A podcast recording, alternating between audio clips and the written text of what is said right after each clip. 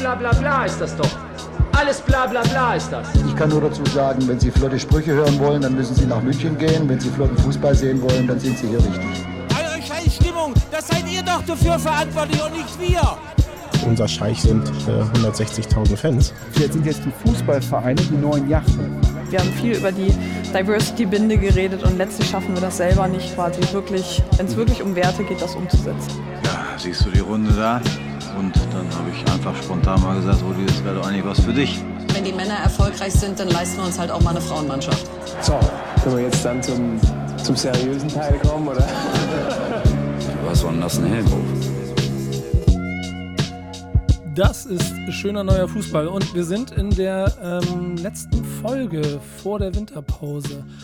Und entsprechend wird die Stimmung wahrscheinlich auch ein kleines bisschen so sein, als ob wir uns irgendwie Richtung Zielgerade kämpfen müssen. Aber dagegen haben wir ein wunderbares Thema und auch ein noch viel hitzigeres News-Thema, über das wir gleich sprechen werden. Mein Name ist Nico Backspin und ich habe wieder eine illustre Runde bei mir, die sich leider nicht verändert hat zu letzter Woche. Ich frage trotzdem mal ab, Tommy, so als Kind des gebeutelten Zweitligafußballs gerade, gibt es einen Wunsch, den du dir unter den Weihnachtsbaum legen würdest als Geschenk? Oh ja, na, ich wünsche mir natürlich den Aufstieg, den Wiederaufstieg. Ja. Das ist ja ganz klar. Ist es, ist es soweit, dass du das Gefühl hast, sie sind so weit? Glaubst du, glaubst, es wäre der richtige ja, wir, Moment? Wir haben uns vorgenommen, wir wollen zur Winterpause oben anklopfen und ich würde sagen, das tun wir gerade, wenngleich äh, es noch ein sehr leises Klopfen ist, aber ich bin zuversichtlich. Konstantin, du hast ja das tragische Pech, dass Menschen haben, die im Dezember Geburtstag haben, dass Geburtstag und Weihnachten sehr nah beieinander liegen. Das heißt, du hast ja in der Kindheit quasi bitter erleben müssen, dass man halt nicht so viele Geschenke innerhalb von einer Woche bekommt. Jetzt hast du hier aber die theoretische Chance, dir was richtig Dickes zu Weihnachten zu wünschen. Was wäre das? Moment mal. Äh, ich habe das eigentlich immer anders erlebt. Quasi die Konsole gab es zum Geburtstag und die Spiele dann zu Weihnachten. Okay. Also, ja. also ein, ein reiches Elternhaus da quasi. Nö, nicht wirklich, aber man gibt ja den letzten Pfennig. Ja, ansonsten ähm, weiß ich. Ich weiß ja, was ich zu Weihnachten bekomme von meiner Familie. Wir reden vom Fußball, wir reden vom Sport. Äh, das, ja. das hast du eben nicht zugehört, was Tommy da gesagt hat. Es ging äh, schon darum, nee, dass wir hier ein Fußballformat als es um Herthas Aufstieg ging, weil äh, ich lebe nicht in einer Fabelwelt. Ja, aber es ist ja eine Fabelwelt. Ich komme zurück zu meiner Frage, Herr Eckner. was würden Sie sich unter den Weihnachtsbaum legen als Wunsch, Fußballer weiß, für dieses Format? Boah, das, äh, boah ähm, ich würde mir wünschen, dass ähm, sich alle einfach lieb haben in der Bundesliga. So. Ja. Boah. Also, also ich muss, Kai, bist du eingepennt oder bist du noch da? Alles gut. Ja, ich meine, bei solchen, Einsatz. Ja, bei solchen Antworten habe ich ein bisschen Sorge, dass ich dich gleich am Anfang verliere, denn jetzt kannst du raushauen. Ähm, was willst du haben? Ich? Ich wünsche ja. mir, dass Hertha nicht aufsteigt. Sehr gut. Shots auf Feier. Warum? Liegt, liegt, liegt es an deiner äh, eindeutigen und klaren äh, Antipathie zu diesem Verein? Diesem Ich mag den Verein sehr. Nee, ich, eigentlich wollte ich nur Tommy foppen. Ich ja, bin genau, ein großer Hertha-Anhänger. Das ist ja quasi äh, äh, einer meiner Lieblings, Lieblingsvereine nach dem ruhmreichen SVW, wenn man sowas überhaupt hat. Ich bin auch sehr gerne bei der Hertha im, im Estadio. Ähm, allerdings ist es mir, ich, ich wünsche den, wünsch den guten vierten Platz dieses Jahr. Das würde mich, glaube ich, sehr freuen. Dann könnte ich Tommy, können wir den noch ein bisschen foppen. Das, das, das lassen wir auch mal genauso stehen. Liegt vielleicht auch daran, weil die News der Woche ähm, Spannendes und Verheißungsvolles für die Zukunft des, des Farmteams aus dem Berliner Westen äh, äh, vorhersagt. Konstantin, was ist unsere News? Bist du noch der Moderator oder bist du schon der Instigator? Ja, das auch. Ja, okay, das klar. Äh, die News der Woche dreht sich um äh, Triple Seven Partners, ähm, die ähm, Investor bei Hertha BSC, aber einem der großen aufstrebenden Player im Weltfußball. Die haben ja seit in den letzten zweieinhalb, drei Jahren ähm, einige Vereine oder zumindest Anteile an Vereinen gekauft, unter anderem äh, Genoa und in äh, Lüttich, Vasco da Gama. Also äh, sind breit gestreut und versuchen jetzt seit geraumer Zeit auch Everton den Liverpooler Traditionsverein zu übernehmen. Gab bereits äh, eine Vereinbarung mit dem bis dato Mehrheitseigentümer ähm, Mojiri, dem iranisch-britischen ähm, Unternehmer, der allerdings ein bisschen in eigene wirtschaftliche Schieflage gekommen ist und den Verein gerne abgeben möchte. Allerdings seit September gibt es die Einigung, aber die Premier League und die Finanzaufsichtsbehörde, die Finanzmarktaufsichtsbehörde äh, Großbritanniens hat noch nicht zugestimmt und ja, insgesamt geht es auch so ein bisschen darum, dass einige, gerade in England, Zweifel haben an ähm, ja, der Wirtschaftlichkeit und vielleicht auch der finanziellen Stabilität von Triple Seven Partners. Gab also zuletzt Berichte, Gehaltszahlungen kommen verspätet, Zahlungen an die britische Basketballliga kommen verspätet, was die in große äh, Schwierigkeiten gebracht hat. Und bei Hertha BSC bislang noch keine Schwierigkeiten. Die Zahlungen alle pünktlich erfolgt, aber trotzdem wird man natürlich hellhörig, auch bei so einem großen Investment, was jetzt getätigt werden soll. Bereits 100 Millionen sind an Everton geflossen in Form einer Anleihe und insgesamt würde eine Übernahme 500 Millionen britische Pfund ungefähr kosten bei einem Club, der ein paar hundert Millionen Schulden hat. Habt ihr eine Meinung dazu, Kai? Wäre ja eigentlich nur der konsequente nächste Schritt von, äh, von Triple Seven, dass sie sich dann auch in, in England einen Club kaufen. Also wie Konstantin gesagt hat, haben sie da, glaube ich, bisher nur die, die äh, heißen die UBL? Oder sagen wir mal BBL. Den BBL, die British Basketball äh, Die League. British Basketball League, genau. Ähm, ansonsten schon sehr breites Portfolio. Ich glaube, sie fallen auch immer eher damit auf, dass sie sich eher so den zweiten Club in einer Großstadt holen. Das ist bei Sevilla, bei Genua, bei Berlin ist das natürlich so. Sag mal, sag mal hackt's bei dir oder was? Das ist ja eindeutig hier, wo das Pattern So. unterbrochen wird. Ja. Ist Oh, oh, jetzt kurz vor Weihnachten äh, stirbt der Frieden hier im Podcast. Insofern passt Everton ja einwandfrei in die Strategie mit rein. Ähm, also ich, das ist nur konsequent. Also es gibt ja so ein paar äh, kritische Punkte. Ich meine, ich verstehe es auch und ähm, man hat natürlich auch immer versucht, äh, Traditionsclubs ähm, zu kaufen und ja klar, auch natürlich auch in, in Traditionsstädten, wobei äh, Standard Lüttich, da gibt es jetzt keine, keinen zweiten Club, aber das ist vielleicht ein bisschen anderes Herangehen. Äh, Belgien ist ja eh insgesamt eine sehr internationale Liga, weil es relativ äh, leicht ist für Investoren einzusteigen. Wir können dann gleich noch darüber sprechen, warum es vielleicht interessant ist, warum man sich gerade Traditionsclubs holt. Aber natürlich das äh, Investment bei Everton, es ist, wenn man mal drauf schaut, es zeigt so ein bisschen, dass äh, Triple Seven schon aufs Ganze geht. Also Punkt 1 ist, man gibt eine Anleihe von 100 Millionen Pfund. Ähm, anscheinend kommt das Geld von ACAP, das ist äh, einer der großen Versicherer und ähm, Geldgeber, Anleihengeber in, in den USA, der schon einige einiges an Geld reingepumpt hat bei 777, anscheinend teilweise mit 20% Zinssatz. Was natürlich dann auch nochmal Druck auf 777 ausübt. Also man gibt diese 100 Millionen Everton, will damit sich irgendwie auch gegenüber der Premier League dann zeigen, dass man rein möchte, dass man committed ist. Heißt aber auch, wenn der Deal durchfällt, die 100 Millionen wird man wahrscheinlich nie mehr wiedersehen. Also das zeigt zum einen, wie äh, 777 hier wirklich absolut aufs Ganze geht. Wie, ich dachte, das ist so eine Anleihe. Also ja, aber die so- unversichert. Das heißt, wenn Everton die Schulden zurückzahlt, das letzte, was gezahlt werden würde, wäre, oder zurückgezahlt werden würde, wäre diese Anleihe. Aber normalerweise laufen so Anleihen doch irgendwann aus und dann werden sie fällig, oder? Die ist unversichert, die ist auf der, ähm, an, anscheinend auf der, ich sag mal, Schuldnerliste ganz unten. Ja. Also Leute, äh, Teil dieser News war ja aber vor allem auch, dass, Standard Lüttich. Dass der, dass der Darüber müssen wir auf Johannes- jeden Fall reden. dass der Johannes Spors, der, äh, der Sportdirektor der Sportdirektoren, wenn man so will, aller 777-Vereine, ja ein Interview gegeben hat, in dem er quasi frank und frei gesagt hat, dass er ja eigentlich überall mitzureden hat und dass alle an ihn berichten und dass bei den großen, wichtigen Entscheidungen er auf jeden Fall mitgestaltet, slash mitgestalten möchte. Das wiederum hat ja für ein bisschen Aufruhr in den sozialen Medien gesorgt, möchte ich mal sagen. Was sagt ihr denn dazu? Denn meines Erachtens war das die News, lieber Konstantin, die du einfach abgebrochen hast. Ich sehe es dir nach, denn du hast Ich soll mich kürzer Geburtstag. fassen. Tommy, das weißt du noch. Ja, er hat heute Geburtstag.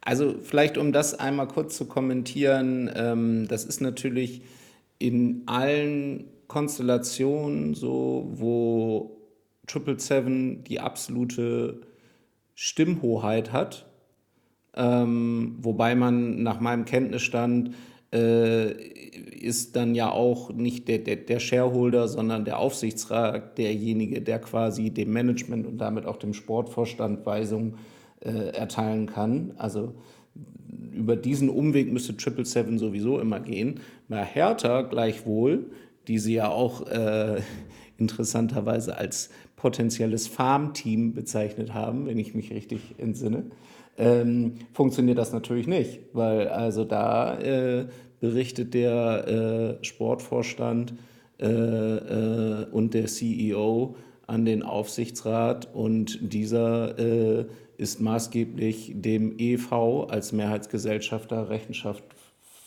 äh, pflichtig. Schuldig. Schuldig, ich dachte auch schuldig, schuldig, ne? Ja, Ähm, also im, im Hertha-Kontext genau, kannst du mit also- schuldig nie falsch liegen. Also, ich sag mal so, rein technisch gesehen bricht da die Logik von Herrn Spors. Ähm, gleichwohl äh, wird sich natürlich auch bei, beim, beim Hertha Sportdirektor um potenziellen neuen Sportvorstand, es gibt ja, glaube ich, im Moment keinen, ne? Kon Es gibt Benny Äh, Weber. Aber der ist Sportdirektor oder ist der Sportvorstand? Ja, ist doch egal. Weiß man nicht, so irgendwas mit Sport.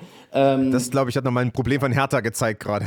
Ja, genau. Also long story short, äh, technisch gesehen funktioniert das so nicht so ganz. Ähm, praktisch gesehen kann das natürlich schon ganz gut sein, weil Triple Seven wird da, das ist ja der Deal, den die haben, dass die irgendwie Synergien auf sportlicher Ebene schaffen wollen. Das ist, glaube ich, der maßgebliche Treiber für dieses Multi-Club-Ownership-Modell äh, und damit wollen sie Geld verdienen. Und wir haben das tatsächlich bei uns auch schon ein positives Beispiel gehabt.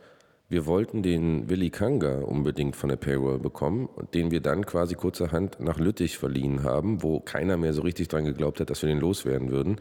Heißt, wir haben auch schon davon profitiert und wie du sagst, wahrscheinlich eher, weil wir die Synergie geschätzt haben, äh, als dass wir jetzt wirklich dazu gezwungen wurden. Im Gegenteil, ne? das war quasi ein Gefallen. Interessant wird es natürlich dann, wenn äh, mehrere Clubs von Triple Seven mal im Europapokal spielen, weil das geht ja eigentlich nicht. Also wenn Hertha dann in der Champions League spielt in Ich glaube, das ist der 2033. Grund, warum sie auch diese Vereine ausgewählt haben, die sie ausgewählt Das, haben. damit das ist ein nicht passiert. kalkulierbares Risiko. Aber, aber äh, Äh, Dominik, kann ich, äh, Nico, noch eine Sache, weil es ist doch schon interessant, wie man die Clubs auswählt. Ich bin ein bisschen skeptisch, dass diese Synergieeffekte wirklich derart viel äh, Vorteile schaffen. Ich glaube, man bräuchte viel, viel mehr Vereine, um wirklich so einen globalen Talentepool zu schaffen. Ich glaube, mit so ein paar punktuellen Standorten wird es schwierig zumindest. Aber vielleicht, vielleicht klappt es ja. Man hofft ja auch auf sehr viel höhere Medienrechte-Erlöse und so weiter. Also wenn man das sich das Konzept anschaut, man, man hofft auch zum Beispiel bei Everton, dass man nicht absteigt. Ne? Also äh, das ganze Konzept fußt darauf, dass Everton jetzt nicht absteigt. Hat ja eine 10-Punkte-Strafe bekommen kürzlich.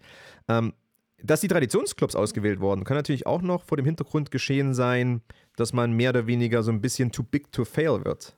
Also heißt, Ja, äh, weil, wobei- weil, weil normalerweise ist so ein Fußballverein ist nicht systemrelevant. Ne? Also wenn irgendwie jetzt Seven, äh, Triple Seven krachen geht, dann gehen die äh, Vereine mit, mit krachen. Aber natürlich hat man sich jetzt auch. Ich glaube, aber weißt du, woran das liegt, ehrlich gesagt? Weil ähm, Traditionsvereine sind häufig unterbewertet, weil sie eine relativ loyale große Fanbase haben und sie sind schlecht gemanagt. Also ich glaube, dass, dass es Traditionsvereine am Ende im Portfolio sind, ist eher ein Symptom. Ursächlich ist eher, dass sie nach äh, Großvereinen äh, suchen, die schlecht gemanagt sind und noch viel Potenzial nach oben haben in der Entwicklung. Und da landest du in der Regel fast immer bei, bei Traditionsvereinen, scheißegal in welche Liga du kommst. Ja, ich glaube eben aber trotzdem zusätzlich, also wenn es jetzt mal irgendwie eine finanzielle Schieflage geht, und ich meine, man, man wettet ja wirklich schon hart äh, aus Sicht von Triple Seven. Äh, Lüttich vielleicht mal aus, aber Sevilla, ne? da könnte vielleicht dann die Regionalregierung Andalusiens einschreiten, bevor dieser Verein komplett den Bach runtergeht. Äh, man hat Red Star gekauft, ein Arbeiterklasseverein aus Frankreich mit großer Tradition. Ich glaube, der würde auch vielleicht nochmal eingeschritten werden, bevor der komplett den Bach runtergeht. Also ich meine nur, auch Ja, Everton. Also sein. zumindest weil Abstieg in die zweite Liga, ja, aber bevor es dann, weißt du, bevor dann alles zu spät ist. Zumindest, ansonsten sind ja Fußballvereine nicht systemrelevant. Hertha BSC würde wahrscheinlich nicht gerettet werden. Mhm. Aber ich kenne dieses Modell quasi von Einzelinvestoren, ähm, die sich halt solche Traditionsvereine raussuchen, denen Geld zur Verfügung stellen, was zwingend in den sportlichen Kader investiert werden muss. Ähm, und diese Investoren kriegen dafür ein, also neben einer kleinen festlichen Verzinsung vor allem ein Upside auf die zukünftigen äh, zusätzlichen Mediaerlöse, die insbesondere, wenn man aufsteigt, durch die Decke gehen. Das ist so ein bisschen das, das Modell, was es, ähm, was es äh, schon lange gibt in, in Sport Europa. Ähm, jetzt durch, durch dieses Mu- Multiclub-Modell ähm, funktioniert diese Logik natürlich auch noch, Geld zur Verfügung stellen. Das muss in Sport investiert werden. Dadurch ähm, wird der Aufstieg geschafft, die Medienerlöse steigen und da, daraus wird dann die Rendite bezahlt. Das ist halt, wie gesagt, zusätzlich ähm, äh, ergänzt worden durch diese Synergieebene ähm, und das, das Transfermanagement was man machen kann. Also ähm, das ist eigentlich ein Thema, Konstantin, wo ich gerne noch mal deine Meinung zu hören würde. Eben hast du gesagt, diese Synergie gibt es eigentlich nicht. Man braucht mehr Vereine dazu. Da bin ich mir ehrlich gesagt nicht so sicher. Also Beispiele wie Kanga zeigen ja auch so, hey, du hast ein Problem in der Payroll, kannst du mal einen nach links schieben. Also ich glaube schon, dass du auch äh, deutlich besser Spieler entwickeln kannst, wenn du halt irgendwie ein großes Portfolio hast mit einem analogen Spielsystem und so quasi das immer eine, eine, eine Liga nach oben einen Spieler entwickeln kannst, oder nicht? Ja, das Problem ist aus meiner Sicht ein bisschen, dass du natürlich den Spieler dann sehr weit durch die Welt schiebst. Ne? Also ähm, das ist eben nicht so, dass du jetzt in irgendwie einem Land drei Clubs hast und ich, vierte Liga, zweite Liga, erste Liga und dann nach und nach Spieler aufbauen kannst. Also schickst du dann in ein 16-jähriges Talent von Hertha, vielleicht nochmal nach Lüttich, machst du ja nicht. Also das äh, würde nicht unbedingt dem Spieler so gut tun. Ähm, kannst du wirklich äh, auch Synergieeffekte auf sportlicher Seite schaffen? Also gibt es dann ein ganzheitliches Fußballkonzept? Kann es überhaupt aufrecht gehalten werden unter dem tagtäglichen Druck, ja, nicht Abstieg oder wir müssen aufsteigen und so weiter? Das ist ja das große Problem einfach im Fußball schon immer gewesen. Als es in den 90er Jahren die große Welle an Börsengängen gab, hat man gemerkt, oh verdammt, das ist alles derart wenig kalkulierbar und äh, unvorhersehbar. Und natürlich die äh, Clubs, die aktuell bei Triple Seven ähm, zur Gruppe gehören und vielleicht mit Everton dann bald zur Gruppe gehören werden, die stehen alle unter massivem sportlichen Erfolgsdruck. Ähm, also jetzt die ruhige Entwicklung von Talenten ja. Und, und wie werden die Talente dann weiter aufgebaut? Also werden die dann zu einem Abstiegskandidaten nach Italien geschickt, wo dann meistens eh alles irgendwann drunter und drüber geht? Oder werden die dann zu Hertha BSC geschickt, wo naturgemäß alles drunter und drüber geht? Also das sehe ich noch so ein bisschen als, als Kritikpunkt und zum Weiteren sehe ich eben einfach das Problem, du hast ja trotzdem nur recht begrenzte Kaderplätze. Also wenn du jetzt nur auf die ersten Mannschaften schaust. Mal Vasco da Gama vielleicht auch ausgeklammert, weil es ja komplett nochmal was ganz anderes einfach ist. Ne? Wer soll, den kannst du vielleicht dann irgendwann einen nach Europa schicken, aber du kannst ja schlecht jemand von Lüttich nach Vasco da Gama schicken. Also deshalb bleibt so ein bisschen fraglich, ob das wirklich dann aufgehen kann. Ich verstehe den Ansatz, ich finde es auch nicht unklug. City Group versucht das ähnlich, aber ist das wirklich das, was dir dann durchschlagenden Erfolg bringt? Das, das alles eine News. Ne? Ich muss aufpassen, dass das nicht zum Hauptthema wird und wie ich hier im Prinzip zur Seite geschoben werde gerade, ist auch ganz angenehm, weil ich quasi meinem eigenen Format mit zuhöre. Es ist aber eine Sache, über die habt ihr noch nicht gesprochen, das hast du Tommy kurz mit angedeutet. Das ist eher das äh, mit dem Augenzwinkern. Aber als du den Begriff Farmteam und Hertha BSC in einem Satz gelesen hast oder irgendwo in einem Kontext, hat das was bei dir ausgelöst? Weil ich persönlich habe mir gedacht, wenn wir über, keine Ahnung, irgendein Team in der ersten belgischen Liga sprechen und sagen, das ist Farmteam von irgendeinem anderen Team, dann ist es immer so, ja, boah, vielleicht ist da so eine Idee hinter wenn jemand das über Werder Bremen sagen würde, das würde mich schon sauer machen. Ja, ja, das stimmt schon. Lustigerweise haben wir, bevor es diese Everton Talks gab, haben wir eine Weile lang darüber gewitzelt, dass wir ja jetzt quasi der Profiteur von all diesen anderen Vereinen wären. Ähm, also, dass die anderen Farmteams von uns wären. Denn wir waren Teil, ich glaube, der größte Verein, den die so hatten. Sevilla mal ausgeklammert, weil sie da nur 15 Prozent halten. Insofern ähm, fand ich das eigentlich bis dato ganz cool, die Idee. Ähm, jetzt jetzt gefällt es nicht mehr so. Jetzt, wenn wir Farmteam sind, ähm, auf der anderen Seite, ich bin da relativ entspannt. Wer soll denn da, also Florian Niederlechner, sollen sie uns den wegnehmen? Weiß ich nicht. Weiß ich ja, nicht. Ich glaube, das, das ist ja auf Jahre aufgebaut, damit die starke Jugend kommt. Und im Zweifel. Ja, aber auch die Jugend, aber Nico, Nico, sorry, du weißt doch, die guten Jugendspieler, die landen bei uns ja immer bei Borussia Mönchengladbach. Also äh, ich wüsste nicht, wo da jetzt noch Platz sein soll für irgendein Team, äh, irgendeinen Spieler, der bei Everton landen soll. Da muss also dann vielleicht Triple Seven noch bei Gladbach einsteigen. Abschließend, ich weiß, es ist nur die News, aber trotzdem, man sollte es nicht ganz unterschätzen, dass Triple Seven wirklich zuletzt einige wirtschaftliche Probleme hatte.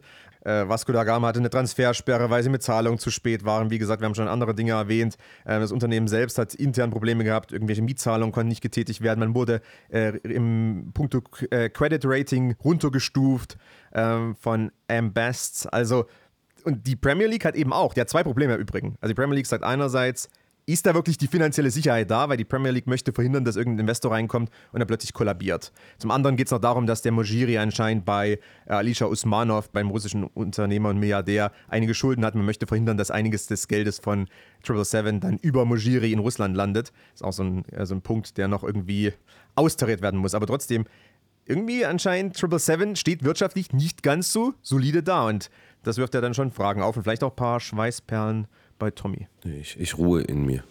Das mag ich. Äh, klare Frage, klare Antwort und für uns ein Übergang, den ich vorhin schon als Überleitung versucht habe zu bauen, zum Hauptthema. Denn wenn wir mit dieser Bundesliga und diesem Gesamtprodukt Bundesliga, mit seinen wunderbaren Fans, die für die Stimmung in den Stadien sorgen und diesen Traditionsverein halt eine richtige finanzielle Grundlage hätten, dann würde es dieses Gap zwischen Bundesliga und Premier League ja auch gar nicht geben. Und dann wäre im Zweifel sogar der Zweitligist aus Deutschland auf Augenhöhe mit dem Erstligisten der Premier League. Bis dahin ist es ein weiter Weg.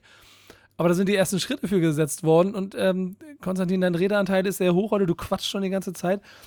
Wir müssen das jetzt nochmal verlängern. Kannst du uns mal in unserem Hauptthema abholen, was letzte Woche ein Janus-Thema war? Die DFL plant den Großangriff auf die Premier League. Ist das die richtige Headline? Und vor allem nochmal zusätzliche Challenge. Konstantin, schaffst du das in 30 Sekunden? ist, ist mir scheißegal. Das dazu. Sieben Sekunden sind schon weg von deinen 30. Oh Gott, okay, alles klar. Es gab die äh, DFL-Gesellschafterversammlung, zweite Abstimmung zum Investorendeal nach, dem, nach Mai. Man hat es nochmal versucht, hat es in den letzten acht Wochen forciert, auch mit Blick auf die neuen Medienrechteverträge kommendes Jahr, weil viele oder die meisten Medienrechte neu ausgeschrieben werden. Es gab die Abstimmung und es gab eine knappe Zweidrittelmehrheit, ähm, die noch so ein bisschen, äh, die auch bestehen wird, ja, egal wie es in Hannover 96 weitergeht.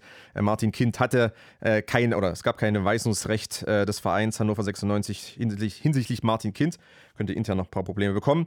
Und äh, es gab bei einigen Clubs Mitgliederbeteiligung. Es gab sogar Mitgliederabstimmungen. Also, und da gab es auch bei allen Clubs, die die Mitglieder eingebunden haben, also auch wirklich intensiv eingebunden haben, äh, gab es dann die Entscheidung, gegen diese ähm, Abstimmung zu sein oder gegen diese Vorlage der äh, DFL-Geschäftsführung. Aber es gab eben trotzdem eine Zweidrittelmehrheit. Die meisten Bundesligisten waren dafür, plus auch einige ähm, so ein bisschen Investoren und äh, Präsidentengetriebene Zweitligisten. Und ja, jetzt geht man in die Verhandlungen, hat ja schon Angebote bekommen von mehreren äh, Investmentfirms und die Bundesliga möchte eine Milliarde einwerben in den nächsten 20 Jahren und damit dann die Medienrechte-Erlöse steigern, die Auslandsvermarktung forcieren, gegen illegales Streaming vorgehen und einfach, ähm, ja, einfach in dem Traumland leben.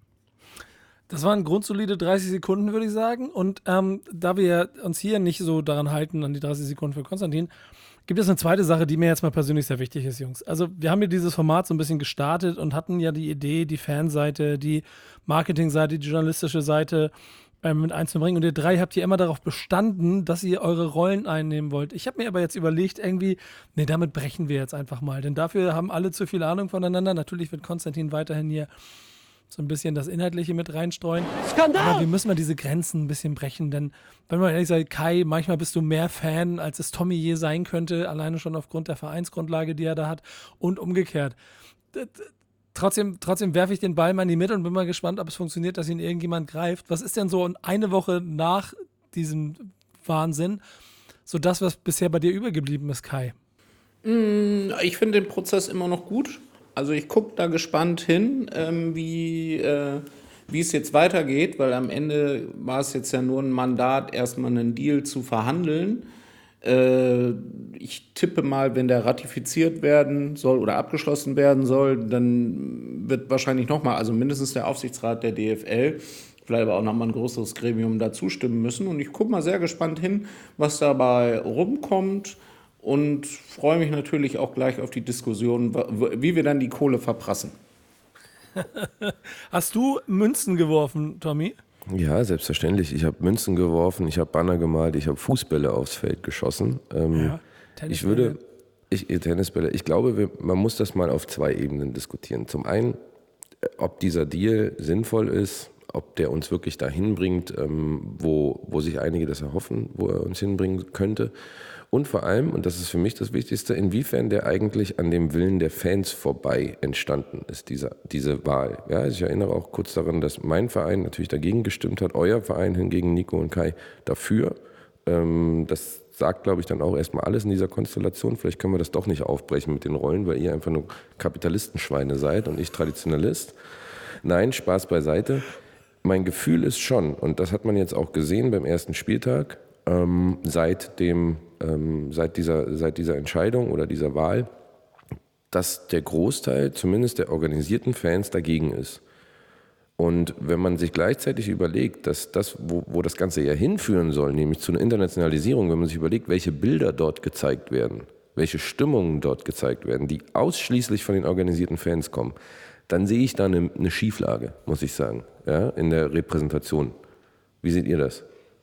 Also nehme ich gerne auf den Ball. Die, die erste äh, Frage ist ja tatsächlich, ob in der Gesamtheit, äh, äh, Gesamtheit der, der Fans das wirklich irgendwie so negativ gesehen wird. Also organisierte Fanschiene natürlich. Ähm, Ultras müssen wir halt nicht drüber reden. Aber ich bin mir nicht sicher, wenn du jetzt irgendwie mal äh, das komplette Stadion befragen würdest, äh, äh, wie viele Leute denn wirklich aktiv dagegen stimmen würden. Meinst du, Ja, das weil denen das scheißegal ist. Aber, ja, aber aber ganz das kurz ist ja, eingegrätscht. da- Also, es gab eben, zwei Clubs, aber wo eine egal Mitglieder- heißt. es gab zwei Clubs, du? wo eine Mitgliederabstimmung stattgefunden hat, St. Pauli und Düsseldorf. Die war beide Male, also beide Vereine waren dagegen oder beide Mitgliedschaften waren dagegen. Äh, Osnabrück und Union haben ebenfalls Mitgliederbeteiligung ähm, quasi, ja, also mit vorangetrieben. Auch da waren die Mehrheit, was man so wahrgenommen hat, dagegen. Ja, wo Der SC Union war bei der, Freiburg- beim ersten Mal dafür. Ne? der SC Also Freiburg war beim ersten Mal dafür, äh, zieht dann die Mitglieder ihr äh, heran bei dieser, vor dieser zweiten Abstimmung in den vergangenen acht Wochen und hat sich nun dagegen gestellt. Also, das unterstreicht ja meine These. Ich glaube nicht, dass äh, das Gros der Fans dagegen ist, sondern ich glaube, es ist genau wie du sagst, Tommy. Den meisten ist es egal, solange die roten Linien stehen.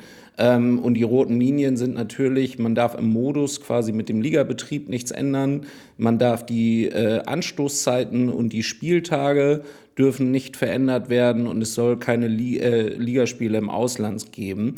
Und wenn du jetzt sagen würdest, pass mal auf, das steht alles, dann verstehe ich nicht so hundertprozentig, wo auch von der organisierten Fanszene das Angriffspotenzial ist oder das Problem ist, weil da geht es doch eigentlich nur um eine ideologische Diskussion, Investoren ja oder Nee, weil nein. wir wissen, dass die Aussage, das steht alles, eine sehr, sehr brüchige ist. Ja, das wissen äh, genau. wir alle und wir wissen ganz genau, wenn du gehst jetzt schon bei diesem Deal davon aus, dass du mehr Erlöse hast im Vergleich zu jetzt. Wo sollen die plötzlich herkommen? Ja, die werden nur daher, daher kommen, dass du beispielsweise die Spieltage noch weiter aufsplittest, um Nee, noch mehr Spiele nicht. vermarkten zu können. Kurz, kurz, Also kurz, das kurz, daz ich kurz nicht. dazwischen. Be bewahr das auf, weil wir haben natürlich ein paar O-Töne und ich glaube, der Hauptpunkt, den ich am Wochenende in Stadien gesehen habe, ist so ein bisschen was wie wäre den Anfängen. Da geht es ja trotzdem darum, was beide Seiten sagen. Es gibt diese berühmten roten Linien, Konstantin. Kannst du uns dazu was geben? Genau, also wir können noch mal reinhören. Es wurde jetzt schon ein bisschen andiskutiert. Ähm, die DFL Geschäftsführung hat sich natürlich jetzt auch geäußert, äh, schon im Vorfeld und ist weiter natürlich irgendwo auch unter dem Brennglas. Dr. Lenz und Dr. Merkel und äh, Steffen Merkel hat sich auch noch mal ein bisschen zu diesem Fanprotesten und insgesamt zu diesem Aufruhr in den Stadien geäußert. Das haben wir natürlich vernommen. Aus unserer Sicht ist wichtig, und das hat Mark Lenz auch eingangs gesagt, dass wir jetzt mit diesem Verhandlungsmandat auch vor diesem Hintergrund sehr, sehr vertrauensvoll im Sinne der Liga, im Sinne aller Leute, die diese Liga und diese, ähm, diesen Clubs auch verpflichtet sind und die diese Clubs auch lieben, sehr vertrauensvoll ähm, erstmal natürlich umgehen werden. Wichtig für uns ist auch, auch das hat Mark Lenz gerade gesagt, gerade auf die Kritik teilweise aus Fankreisen, die wir gehört haben, sind wir natürlich eingegangen, gerade in der Gestaltung dann auch des Antrags, der genau solche roten Linien enthält und solche Themen enthält, die aus unserer Sicht auch in Fankreisen wichtig sind. Also von daher würde ich jetzt sagen, haben wir das in den letzten Wochen uns sehr genau angeguckt, haben uns das auch zu Herzen genommen und haben das auch heute im Antrag, den wir dann ganz konkret gestellt haben, auch entsprechend reflektiert. Das ist dann ähm, Steffen Merkel. Ähm, nochmal. Dazu, die roten Linien ähm, werden ja häufig auch dann angesprochen. Für mich stellt sich die Frage, ist 50 plus 1 eine rote Linie? Wenn sie eine wäre oder eine ist, dann ähm, muss man gleichzeitig betrachten, dass äh, die DFL in den vergangenen äh, knapp acht Jahren hier und da natürlich 50 plus 1 auch mal so ein bisschen, Ja, bisschen ist es, bis acht. Also natürlich, ja, natürlich ist es eine.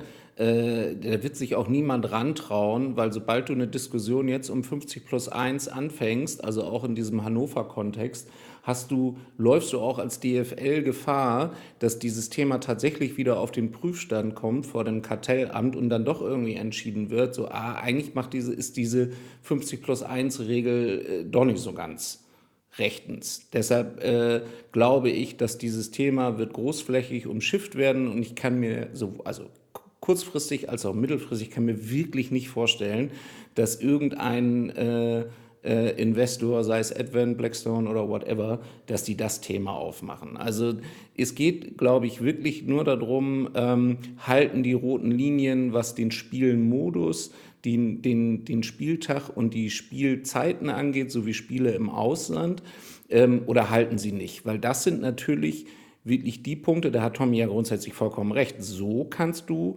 äh, Mediengelder kurzfristig vergrößern, indem du einfach mehr Spiele zeigst, indem du sie spie zeigst zu den Primetimes in China oder in den USA und nicht mehr um 15.30 Uhr in Deutschland oder indem du halt tatsächlich Pflichtspiele äh, in den USA machst und da deine Wertigkeit steigerst. Also das sind alles tatsächlich kurzfristige Maßnahmen, wie du den Case für den Investor optimieren kannst. Gleichwohl glaube ich, dass die, das ist im Moment so äh, äh, sensibel, das Thema. Ich kann mir wirklich nicht vorstellen, dass die DFL sich daran traut. Ich glaube vielmehr. Naja, aber Ja? da muss ich ganz kurz rein. Ich glaube auch nicht, dass die DFL das offensiv machen würde, aber die DFL hat in den letzten Jahren eben doch immer mal gezeigt, dass sie meinungsflexibel ist. Also, wäre wär bei Dietmar Hopp zum Beispiel der Fall. Dietmar Hopp hat ja seine äh, Stimmung, Stimmenmehrheit wieder zurückgegeben ähm, in diesem Jahr, März, äh, nach, also auf Hinweis quasi, auf Anraten des Bundeskartellamts, nicht auf Anraten der DFL. Die fand das nicht unbedingt so gut. Oder eben auch der 2019er Vertrag zwischen Kind und Hannover 96. Auch das Also- ist für mich immer noch fraglich und fragwürdig, warum die DFL das gut geheißen hat. Dann mach du erst, Tommy. Ja, zwei Sachen.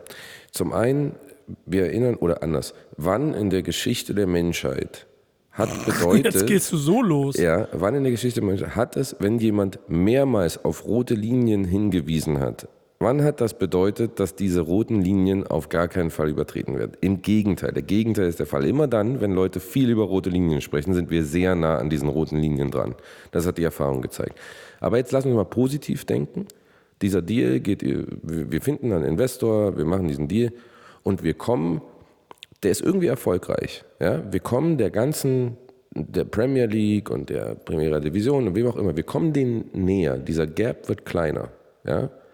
Meint ihr wirklich, dass das für die DFL dann bedeutet zu sagen, ja super, jetzt reicht's. Jetzt sind wir da ein Stück näher rangekommen. Oder meint ihr vielleicht, dass das dann das Argument ist, um zu sagen, so Leute, wenn wir jetzt noch die kleinen Schrauben drehen. Ja, ich sehe deinen Punkt. Also vielleicht, ich würde bei mir äh, was umformulieren, weil du hast mich jetzt natürlich ein bisschen äh, angefixt.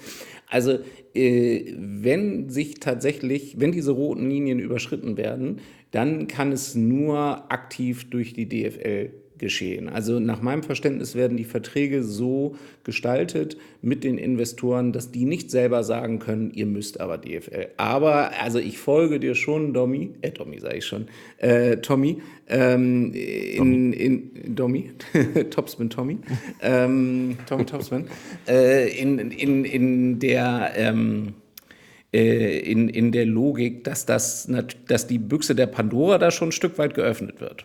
Den Punkt sehe ich. Und vielleicht noch als kleinen Hinweis, äh, nur ein Satz. Äh, ich meine, auch die Langfristigkeit einfach dieser Partnerschaft, also wenn es 20 Jahre geht, äh, sind dann Lenz, Merkel und wer auch immer äh, da noch in Verantwortung? Sehr unwahrscheinlich. Ja? Also die DFL wird sich ja auch in, in den nächsten 10, 15, 20 Jahren weiter verändern. All die, die heute vielleicht für die roten Linien stehen, sind dann schon lange ganz woanders. So, und dann kommt noch, noch was dazu. Jetzt reden wir mal inhaltlich. Die Prämisse dieses Deals, ja, dieses potenziellen Deals ist, wir, wir brauchen nur ein bisschen mehr Budgets für die jeweiligen Punkte und plötzlich werden in den USA alle Augsburg gegen Hoffenheim gucken wollen. Ja, das ist eine völlig absurde Prämisse. Unser Produkt ist im Ausland aktuell nicht interessant. Das finde ich persönlich gut ähm, weil das uns noch ein bisschen davor schützt, dass wir da in, in, in jegliche Kommerzialisierung rennen. Nur einfach nur zu glauben, dass wenn wir jetzt ein bisschen mehr Budget haben, ein bisschen mehr Gelder verteilen, dass plötzlich irgendwas an der Ausgangslage ändert. Ich verstehe nicht, wie das Aber- auch nur irgendjemand argumentativ mir erklären will. An dem Punkt äh, gucke ich immer auf mh, Pubs in der Welt, auf die ausgezeichnet. Ich war, ich war in Tansania. Ich bin an einem Pub vorbeigelaufen. Und da haben sie mir mit voller Freude erzählt, dass heute West Ham gegen Wolverhampton spielt. Oder weiß ich nicht. Irgendwie sowas. Das war nicht nur Liverpool gegen Manu, das war auch Crystal Palace gegen Brighton. Also Mainz 05 gegen Augsburg. Ähm, dass auch das Premier League-Produkt ist, was das angeht, ja nicht super fancy. Trotzdem schaffen sie es ja, dass Leute da in Pubs öffnen und das da zeigen und es vielleicht ganz cool finden.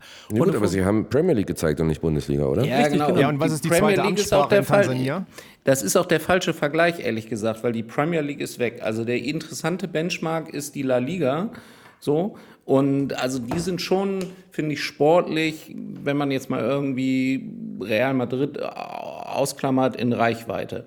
Und die haben nun mal signifikant höhere, also ich muss mal gleich nach, mal nachgucken, aber wir, wir haben ja irgendwie 200 Millionen und die haben 800 Millionen äh, TV-Erlöse im Ausland. Und das halte ich jetzt für die Bundesliga nicht unrealistisch. Wie viel der Auslandserlöse äh, sind in Südamerika generiert worden? Das wäre interessant, weil deswegen habe ich gerade gesagt, was ist die zweite Amtssprache in Tansania? Die ist Englisch. Ja, also die Premier League hat natürlich also, da auch einen riesen kulturellen Vorteil und das ist, La Liga vielleicht auch in Südamerika. Das ist total richtig, aber wenn wir jetzt mal einsteigen und sagen, okay, wo sollen denn die neuen Kohlen herkommen? Dann muss das natürlich aus der äh, Vermarktung aus den internationalen TV-Erlösen kommen. Also da werden ja die großen Investitionen getätigt. Dafür ist die OTT-Plattform da, dass du halt irgendwie erstmal Bully in, in, in allen Ländern gucken kannst und dass du ein, ein zusätzliches Argument hast in den Verhandlungen gegenüber den lokalen Sendern, wo du sagen kannst, hey, wenn du nicht bezahlst, so, dann zeig es halt selber. Das sind, und du hast natürlich irgendwie die, in der Theorie dann halt die D2C-Erlöse, die du darüber äh, generieren willst, wobei das ist, glaube ich, muss man mal gucken, also wie hoch die sind. Ähm, aber darauf zielen auch die, die, äh, die äh, Offices ab, in den ähm, internationalen Märkten. Und äh, darauf ziehen auch die, äh, die, die, der Topf ab, wo halt die, die Reisen der Clubs halt ähm, äh, bezahlt werden oder wo es Incentives gibt, dass, dass äh, Erst- und Zweitligisten halt in, in, in, in die Kernmärkte fahren. So. Und nur da kann der Case irgendwie über 20 Jahre funktionieren, wenn du es schaffst, irgendwie deine Auslandserlöse von 200 wahrscheinlich auch eher Richtung 6, 7, 800 äh, im, im Jahr zu steigern. Und also die Premier League, die ist weg. Also, aber La Liga halte ich schon für, für angreifbar. Und du meinst, wenn Bayer Leverkusen nach New York reist, werden die alle so erstarren, ja, ob der Fankultur, ob der Spielkultur und ob der äh, sehr, sehr hübschen Trikots, dass die alle sagen werden, wo nee, ist endlich diese OTT-Plattform? Also dann ja. müssen die halt in Leverkusen, also ich sehe natürlich deinen Punkt, ne? Und ich will jetzt irgendwie das, das Produkt Bundesliga auch nicht irgendwie ähm, auf Niveau Real Madrid quatschen, aber ich glaube schon, dass da noch Luft nach oben ist. Und ich kann, ich glaube auch, ähm, dass die Leute sich in dieser äh, Case-Modellierung da schon ein bisschen was gedacht haben. Ähm, und ich begrüße es ehrlich gesagt auch, wenn jetzt eigentlich mal in das Produkt Bundesliga investiert wird. Ne? Also wenn halt irgendwie die roten Linien halten, das ist natürlich das ewige Mantra. Und wenn das jetzt nicht irgendwie der Vorhof zur, zur kommerziellen Hölle ist, dann finde ich Auslandsinvestitionen per se erstmal ganz gut. Wie gesagt, ich kann also nochmal den Punkt, also sorry. Nö, ich wollte nur sagen, ich kann noch mal den Punkt eben auch noch mal, ähm, den Tommy ja auch schon angerissen hat, den ich bei der letzten Ausgabe so ein bisschen auch formuliert habe, noch mal wiederholen, weil ich glaube natürlich, die Bundesliga kann investieren, aber die Bundesliga kann ja auch nur einen gewissen Prozentanteil dazu beitragen, dass äh, das Produkt attraktiv ist. Klar, man kann in die Produktion investieren, will man, will man ja auch machen, so behind the scenes soll es äh, mehr geben und auch insgesamt die Übertragung soll ein bisschen ähm, aufgebessert werden, aber die Stars, Du hast Kane, Musiala, ein paar andere. Fabi ich glaube auch die Vermarktung und das Branding der Spieler, interessante Persönlichkeiten irgendwie fördern, das fehlt. Und dann natürlich auch die Clubs. Äh, einige der Top-Clubs sind auch als Marke eben nicht so interessant, wie bei Leverkusen vielleicht. No disrespect.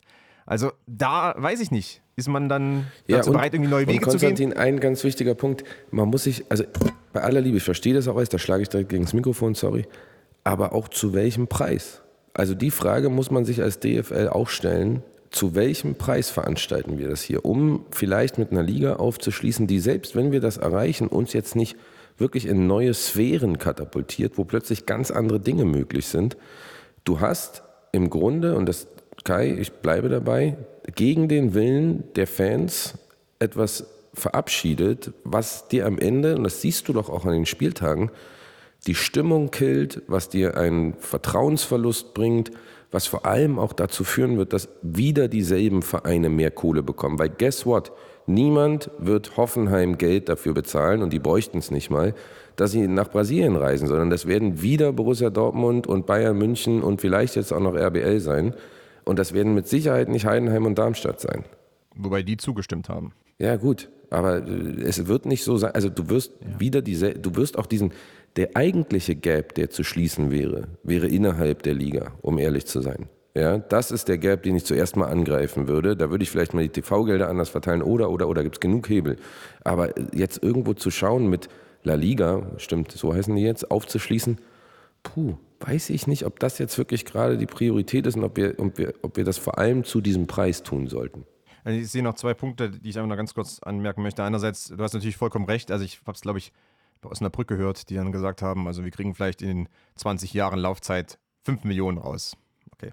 Das ist selbst für einen äh, Zweitligisten mit äh, niedrigem Etat irgendwie dann auch nur ein äh, Tropfen auf irgendwas. Aber Konstantin, die kriegen gar nichts raus. Also im neuen Deal null. Also ja, also es sei denn, sie fahren ins Ausland. Aber alle Investitionen, genau, also sie hätten in dem ersten Deal, da wäre es so gewesen, der wäre ja eine Milliarde, glaube ich, knapp verteilt worden, analog des aktuellen TV-Schlüssels. Und da wären, da wären die Zweitligisten wirklich die Gelackmeierten gewesen. Deshalb ist der ja auch nicht zustande gekommen. Und in dem neuen Deal wird die komplette Kohle nach meinem Verständnis eigentlich nur in das Produkt äh, investiert, dass man dann indirekt über über, über, über Incentives, man kriegt, äh, man kriegt äh, äh, Geld, weil man ein Club ist, der ins Ausland äh, fährt. Da verdient man dann was, aber direkt kriegt Osnabrück nach meinem Verständnis nichts. Dann noch ganz kurz der zweite Punkt. Nico, da kann ich nämlich den Ball zu dir rüberspielen. Ist die Bundesliga bereit, auch wenn es um die Vermarktung geht, weil man möchte ja so ein bisschen auch die TV-Produktion ändern, möchte vielleicht so eine Netflix-Serie kreieren, ist die Bundesliga bereit, die eigentlich immer sehr auf Sicherheit spielt und sehr darauf bedacht ist, dass das Image sehr sauber poliert ist? Ist man vielleicht bereit, das ein bisschen aufzubrechen, einfach mehr Persönlichkeit reinzubringen, vielleicht auch Persönlichkeiten zu fördern, die nicht unbedingt immer gestreamlined sind? Hat, weiß nicht, irgendwie eine Netflix-Serie zu Max Kruse oder sowas, keine Ahnung. Also ist man bereit, vielleicht ein bisschen mehr Kontroverse zu schaffen, weil, äh, Nico, das ist ja zum Beispiel in der NFL mit Hard Knocks, ich weiß, ein bisschen umstritten die Serie, doch dann auch immer mal der Fall, dass man auch wirklich hinter den Kulissen sieht, was da eigentlich abgeht und äh, dass es auch ganz schön rough sein kann. Und ist, ist das in der Bundesliga möglich? Weil es ist schon alles sehr glatt gebügelt momentan. Ich bin mir hundertprozentig sicher, dass es möglich ist, weil es mit diesem FC, SFC Köln 365 Grad, mit der Werder Bremen Doku, der Schalke Doku überall schon Dinge gegeben hat, die gezeigt haben, dass du äh, eine Nähe zu diesen Vereinen schaffen kannst, die es so für Fußballfans in diesen Landen auch noch nicht gegeben hat. Und das ist ehrlicherweise das bei der Vermarktung des Produktes und der Plattform und den Optionen, die da bestehen, glaube ich, ein sehr spannender Punkt, den die Kurve vielleicht weniger interessiert, aber dafür den allgemeinen Fan äh, drumherum und der dann wieder auch dazu führen kann, und das ist mein Musterbeispiel in diesem Fall, ich weiß nicht, ich frage das gerne immer in den Runden ab, wenn ich drüber spreche, sind wir alle irgendwie Sunderland-Sympathisanten hier, seit Sunderland till I die? Gib mir kurz ein Ja. Komm, hör auf, Tommy, natürlich. Kannst du mir nicht erzählen, dass du das geguckt hast, ohne dann emotional gedacht hast, ist schon ganz geil, was Oh, die da die, machen. war, die war schon gut.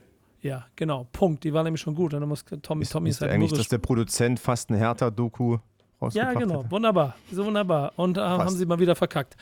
Aber Fakt ist, wenn wir Augsburg Till I Die hätten, ähm, bin ich mir ziemlich sicher, dass selbst das ein gewisses romantisches Gefühl pro Verein schaffen könnte. Also ich finde diese ganzen Punkte daran nicht ganz so abwegig. Aber kurz, kurz, kurz, ein kurzer Einwand. Ich gebe dir recht, aber diese Doku darf natürlich nicht von der DFL kommen. Das ist ja Nein, auch aber sie völlig kommt ja klar. nicht von der DFL. Ich, ja, ich will nur, ich will nur sagen, pass auf. Also, Kleines die, also Beispiel. die, die NFL-Dokus kommen ja auch von der NFL, aber das ist ja nicht, keine Ahnung, ne? ja, aber die bezahlen die. Genau, und, natürlich suchen sich werden- Leute, die es können. So, ja, und vor allem, die es auch so erzählen, wie sie das möchten. Also, das ist ja auch klar. So, und ich will jetzt, ich, wirklich jetzt, nicht, weil ich Hertha-Fan bin, aber ich will mal auf unsere Doku hinweisen. Wir haben jetzt auch, vierte Folge von der Doku, die allein aus Vereinsmitteln von drei Jungs aus dem Hertha-TV-Team gemacht wird, die wirklich auch, ja, sind, äh, wie sagt man, kinematisch, kinemathekisch, keine Ahnung, filmisch, ähm, auch einen hohen Anspruch hat. Da kannst du natürlich eine Nähe schaffen und das findet auch die Kurve geil und das ist super. Und wenn du jedem Verein, jetzt mal um von Hertha wegzugehen, die finanziellen Möglichkeiten gibst, sowas zu stemmen, super. Aber wenn hey, du, dann gibt dann gibt da auch das sind gegen oder das das zusätzlich das hat auch Bayern München auf Champions League Niveau gemacht mit der eigenen Doku. Das hat auch die interne äh, interne Gruppe geschafft. Ich glaube, da muss man keine Angst davor haben. Es gibt überall genug Leute und wenn die DFL dieses dieses ganze Pamphlet so aufbaut, dass sie in dieses in diese Plattform investieren wollen und es Partnerschaften mit der NFL gibt, dann ist das doch ey nur logisch. Dann, dann werden auch die mal Hard Knocks oder, oder, oder All or Nothing gesehen haben und mal gucken, wie denn mic'd up die Teams der NFL in allen Spielen von A bis Z abgefilmt und gecovert werden.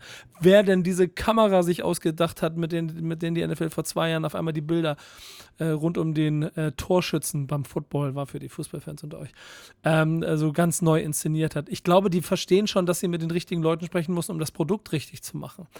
Und dann kommen wir ein bisschen bei dem Punkt, an dem Kai vorhin war, und den Ball spiele ich mal zu dir, Tobi. Äh, äh, sind da wirklich so viele Probleme, was diese Punkte angeht, dass, dass man als Fan per se ein Problem damit haben sollte, wenn das gesamte Produkt bunter wird?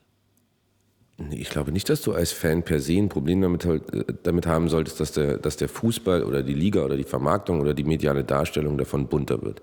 Grundsätzlich aber, und ich bleibe bei der Gegenfrage, zu welchem Preis? So, und du kannst nicht am Fan vorbei Dinge entscheiden, der letztendlich das größte kulturelle Gut dieses ganzen Spektakels ist. Wenn wir, wir müssen uns kurz mal daran erinnern, diese ganzen Millionen äh, Gehälter, die ganzen, das ganze Trara, alles darum herum, gibt es nur, weil es Fans gibt, die bereit sind, dafür Geld zu bezahlen.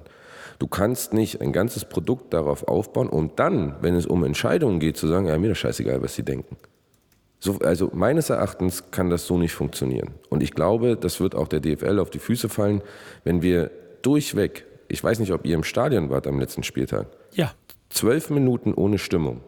Es war, es war ein überragendes Beispiel dafür, was die Fans an Stimmung in einem Stadion ausmachen. Aber ich stelle dir die Gegenfrage, was machst du denn, wenn wir ab, oder was, was, was, theoretische Frage, was glaubst du, was diese Fans da draußen machen, wenn wir in der Crypto.com Bundesliga spielen um 11 Uhr Eintracht Frankfurt gegen Kaiserslautern zur besten asiatischen Zeit. Glaubst du, dass die Kurven dann still bleiben? Ich glaube, Glaubst dass du, dass die, die, wenn, da, dass, wenn dass das, die beide bei der U23 U23 bin, sind? Ja, ja wenn du das, was du gerade beschrieben hast, es kann sein, dass sich neue Kurven bilden, aber wenn das, was du gerade beschrieben hast, quasi der neue Usus ist, dann wirst du die aktive Fanszene, und zwar bei jedem Bundesliga-Verein und auch Zweitliga-Verein, über also, kurz oder lang verlieren. Also, ja, aber das über lustig, kurz dann wirst du ja, die verlieren. Also ja, und du gibst ja, damit. Nein, lass mich noch eben ausreden. Okay, also ja, gerne. das ist, ähm, du wirst die dann auf jeden Fall verlieren. Ne? Also machen wir uns nichts vor. Ähm, wahrscheinlich auch schon nur, wenn die Hälfte von den Sachen eingetreten ist, die du gerade genannt hast. So, ähm, die Frage ist ja am Ende immer für die Entscheider, äh, ist das etwas, was sie sogar vielleicht bewusst in Kauf nehmen? So, das wäre natürlich extrem schade.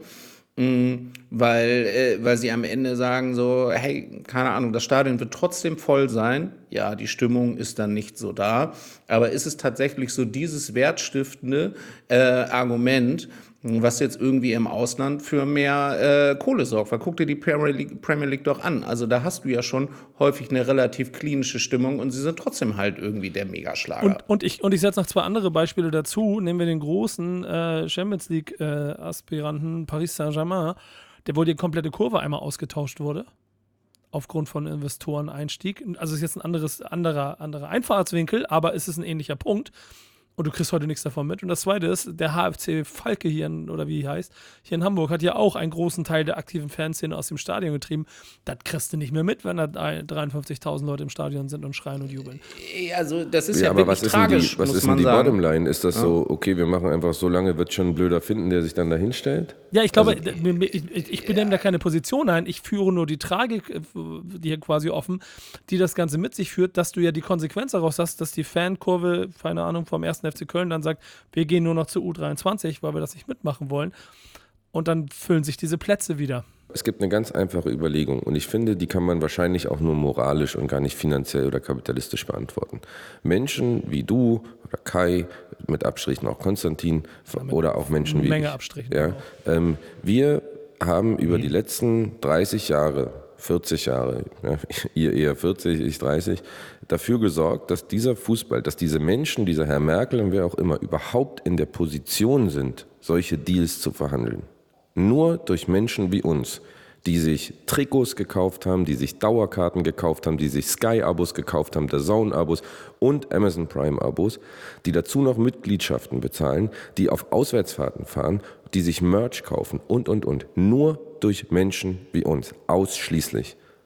Und dann zu sagen, ist uns aber scheißegal, wir verhandeln jetzt einfach, was wir wollen, weil irgendwelche Abgesandten, die nicht mal im Sinne ihres Vereins oder ihrer Mitglieder abstimmen, das so wollen. Ich ich verstehe, ich weiß nicht, in welcher Welt das in Ordnung sein soll. Ja. Ich, ich würde mal, dass ein anderer mal Ja, ich meine, es hier, gibt irgendwie da, da ganz verschiedene, also ich habe ganz verschiedene Gedanken. Einerseits äh, sehe ich natürlich vollkommen den Punkt, ähm, auch jetzt äh, vor dem Hintergrund der, der Fanproteste. Die Fanproteste wurden ja mehrheitlich äh, auch gerade von den Ultragruppierungen äh, forciert. Ähm, was ich sehe auch intern, ich sage mal, die Dynamik intern in den Vereinen kann unterschiedlich sein. Wer dann äh, also auch hinter den Protesten steht, wer die forciert, ähm, war ja das Ultrabündnis äh, Fanszenen in Deutschland, was da federführend war bei dem Ganzen. Natürlich andere haben dann einfach mitgemacht, weil äh, sie auch der Meinung sind oder sich dann natürlich auch irgendwo davon ein bisschen beeinflussen lassen. Äh, und in der Premier League gibt es so für mich so zwei Entwicklungen. Einerseits klar, es wurde sehr clean gemacht, man hat natürlich auch die Sicherheitsaspekte sehr nach oben geschraubt, musste man eigentlich auch äh, nach den verheerenden 80er Jahren ähm, und hat mittlerweile natürlich auch ähm, alles da ähm, ja so ein bisschen irgendwie ein bisschen sterilisiert.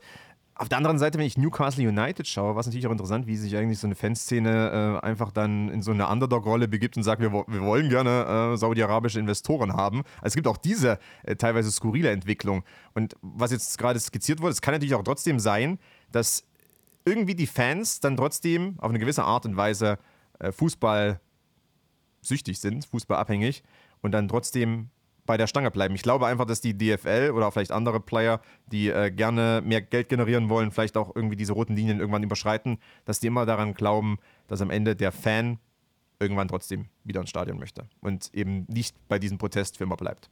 Aber ja, wir reden viel über die Fans. Lass doch mal die Fans reden, Konstantin. Können wir gerne tun. Und äh, da gibt es nochmal das Thema Hannover 96. Äh, das war ja das Kontroverseste eigentlich nach dieser Abstimmung. Man brauchte eine Zweidrittelmehrheit, man brauchte äh, für diesen Antrag 24 Stimmen. Man weiß mittlerweile, wer ähm, alles dafür gestimmt hat. Also Bayern, äh, Leipzig, Leverkusen und so weiter. Aus der zweiten Liga war Paderborn mit dabei, äh, Schalke, ähm, BN Wiesbaden, Elversberg, Holstein, Kiel, Hansa Rostock, Spielvereinigung Fürth und anscheinend Hannover 96.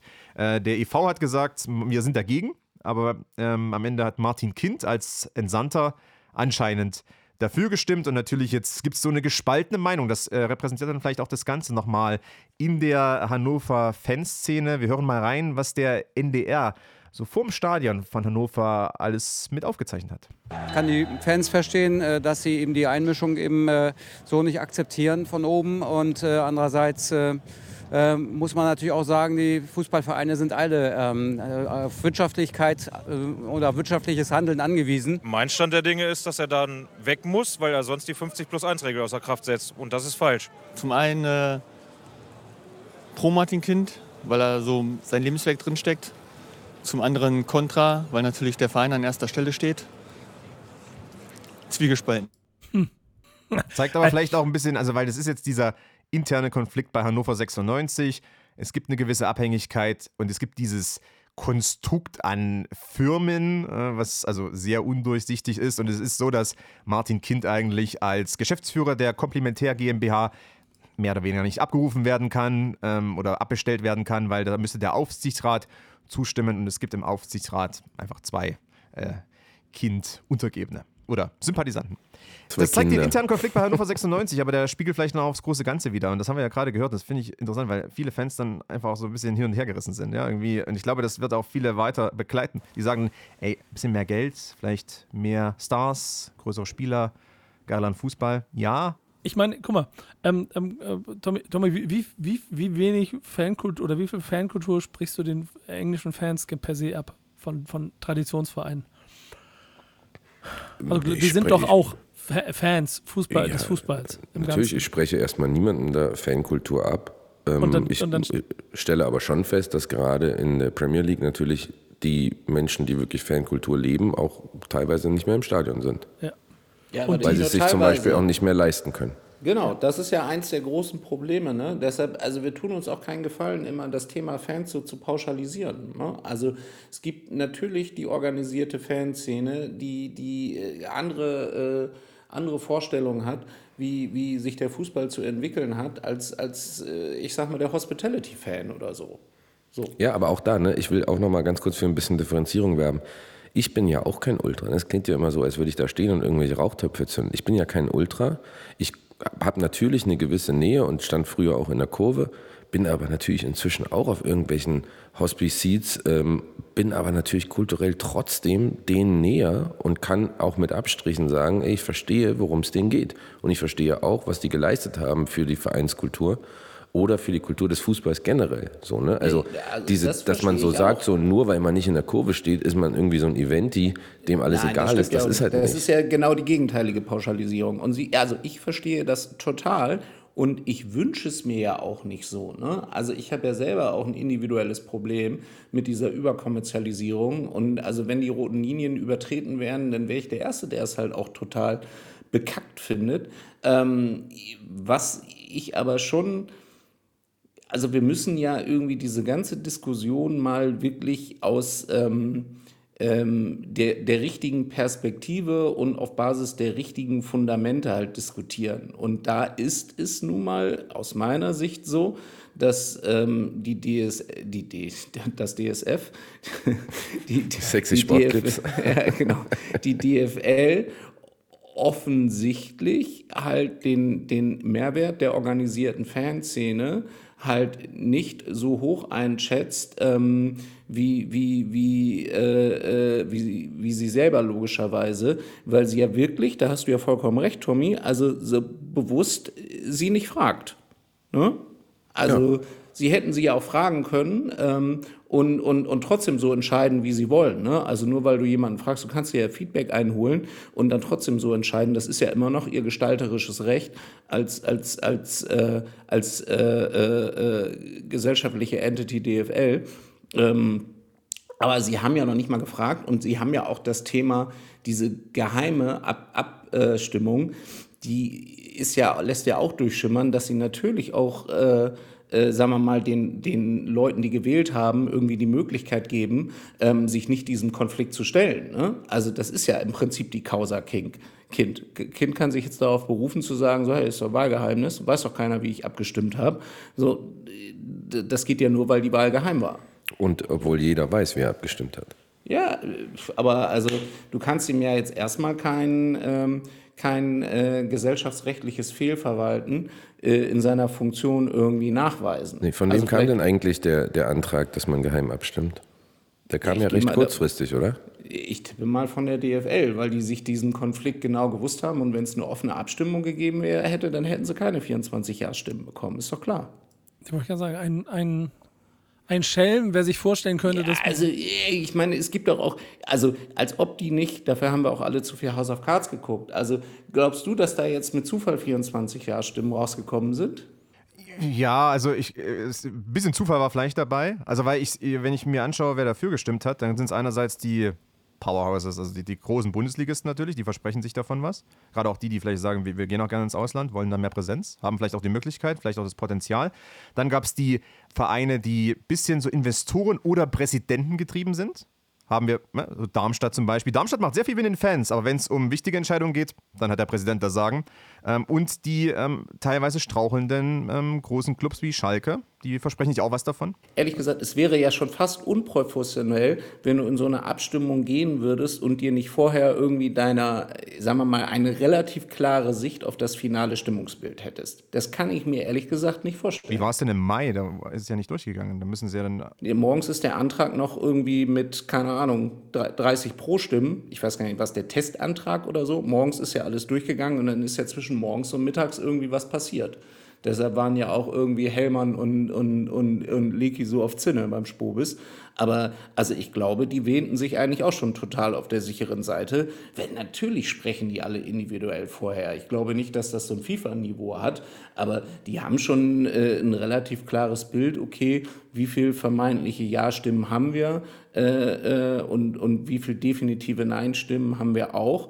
So müssen wir irgendwie noch keine Ahnung was tun. Und jetzt nur Mutmaßung, ich habe nichts gehört, wenn es dann heißt, okay, wir brauchen halt eine geheime Wahl, weil das dann vielleicht diesen einen irgendwie noch befähigt, doch für Ja für, für, äh, zu stimmen als für Nein. Also so stelle ich es mir zumindest vor. Ne? Klingt so ein bisschen wie eine Vergabe von der Weltmeisterschaft auch, ne?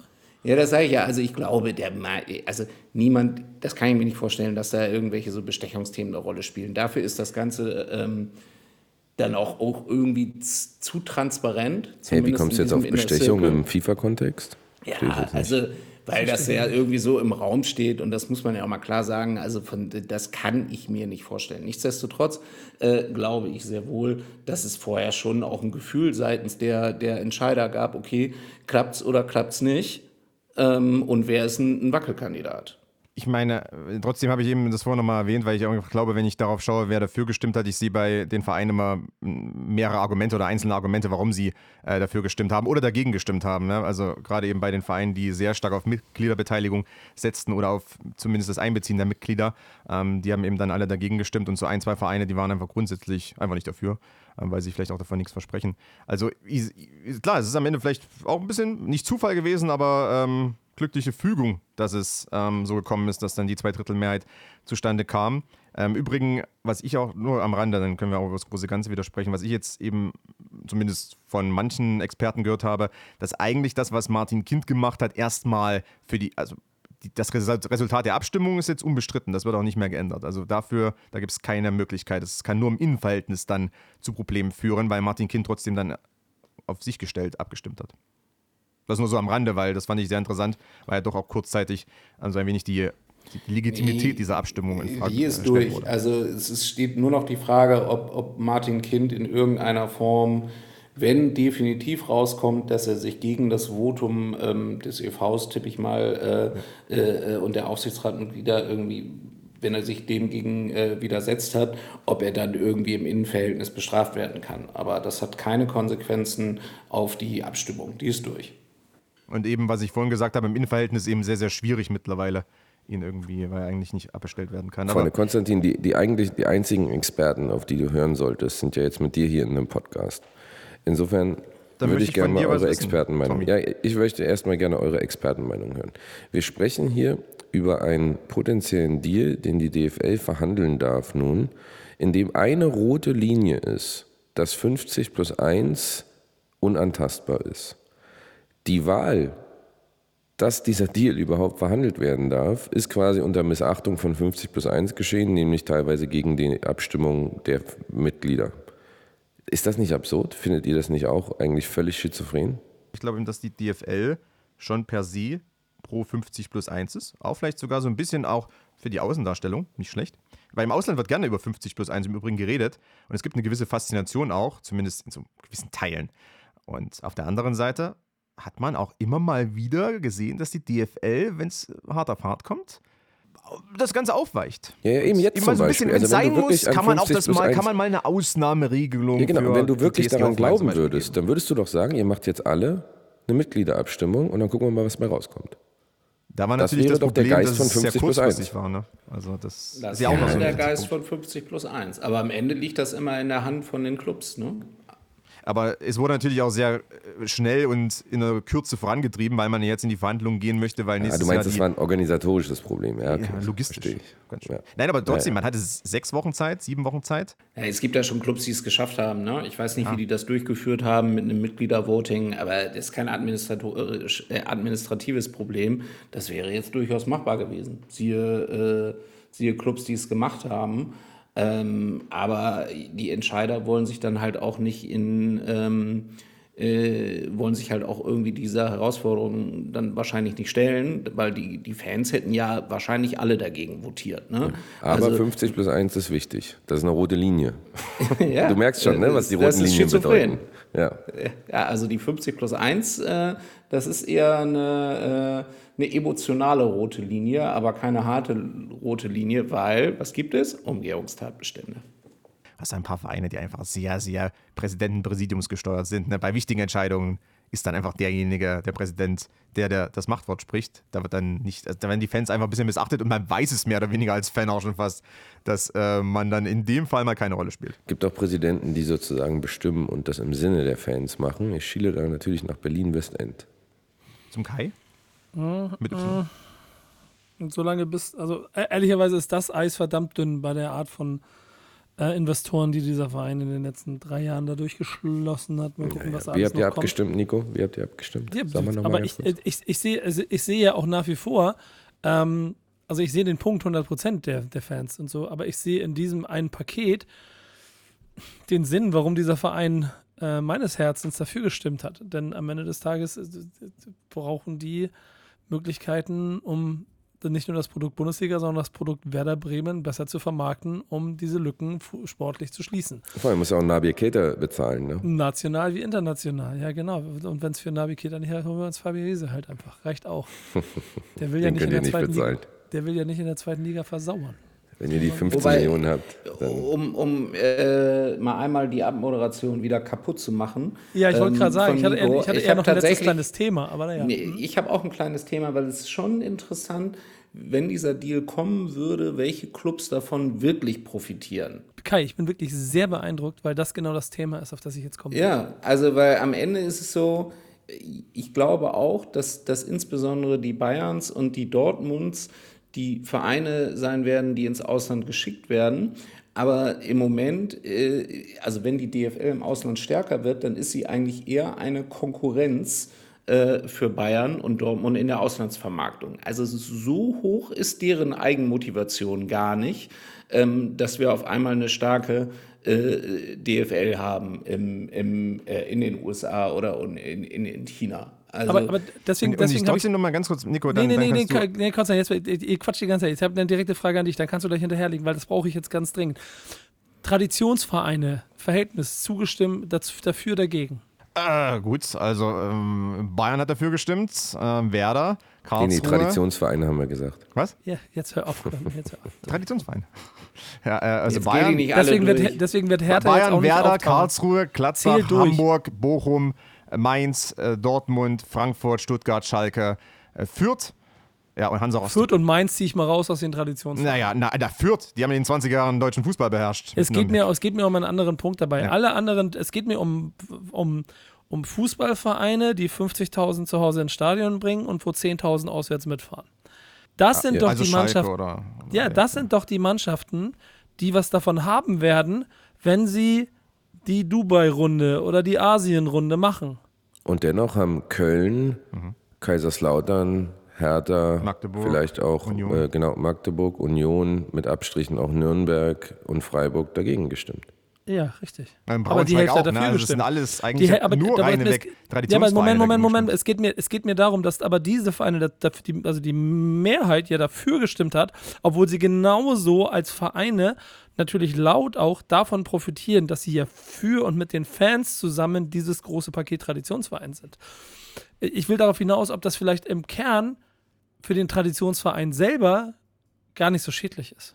Also es gibt zwei Punkte. Ähm, zum einen gibt's, es gibt ja nicht Traditionsvereine, es sind nicht gleich Traditionsvereine. Du hast Richtig. ein paar Vereine äh, wie Schalke und Hamburg, die sehen wahrscheinlich auch in einer stärkeren Auslandsvermarktung, selbst als Zweitligisten, ähm, und man will ja auch wieder hoch, ähm, ein gewisses Potenzial, weil einfach die eine Marke sind, die auch außerhalb von Deutschland eine Strahlkraft immer noch hat. Schalke ist da das beste Beispiel. Die sind natürlich drauf und dran, das irgendwie kaputt zu machen, aber sie haben noch eine Strahlkraft.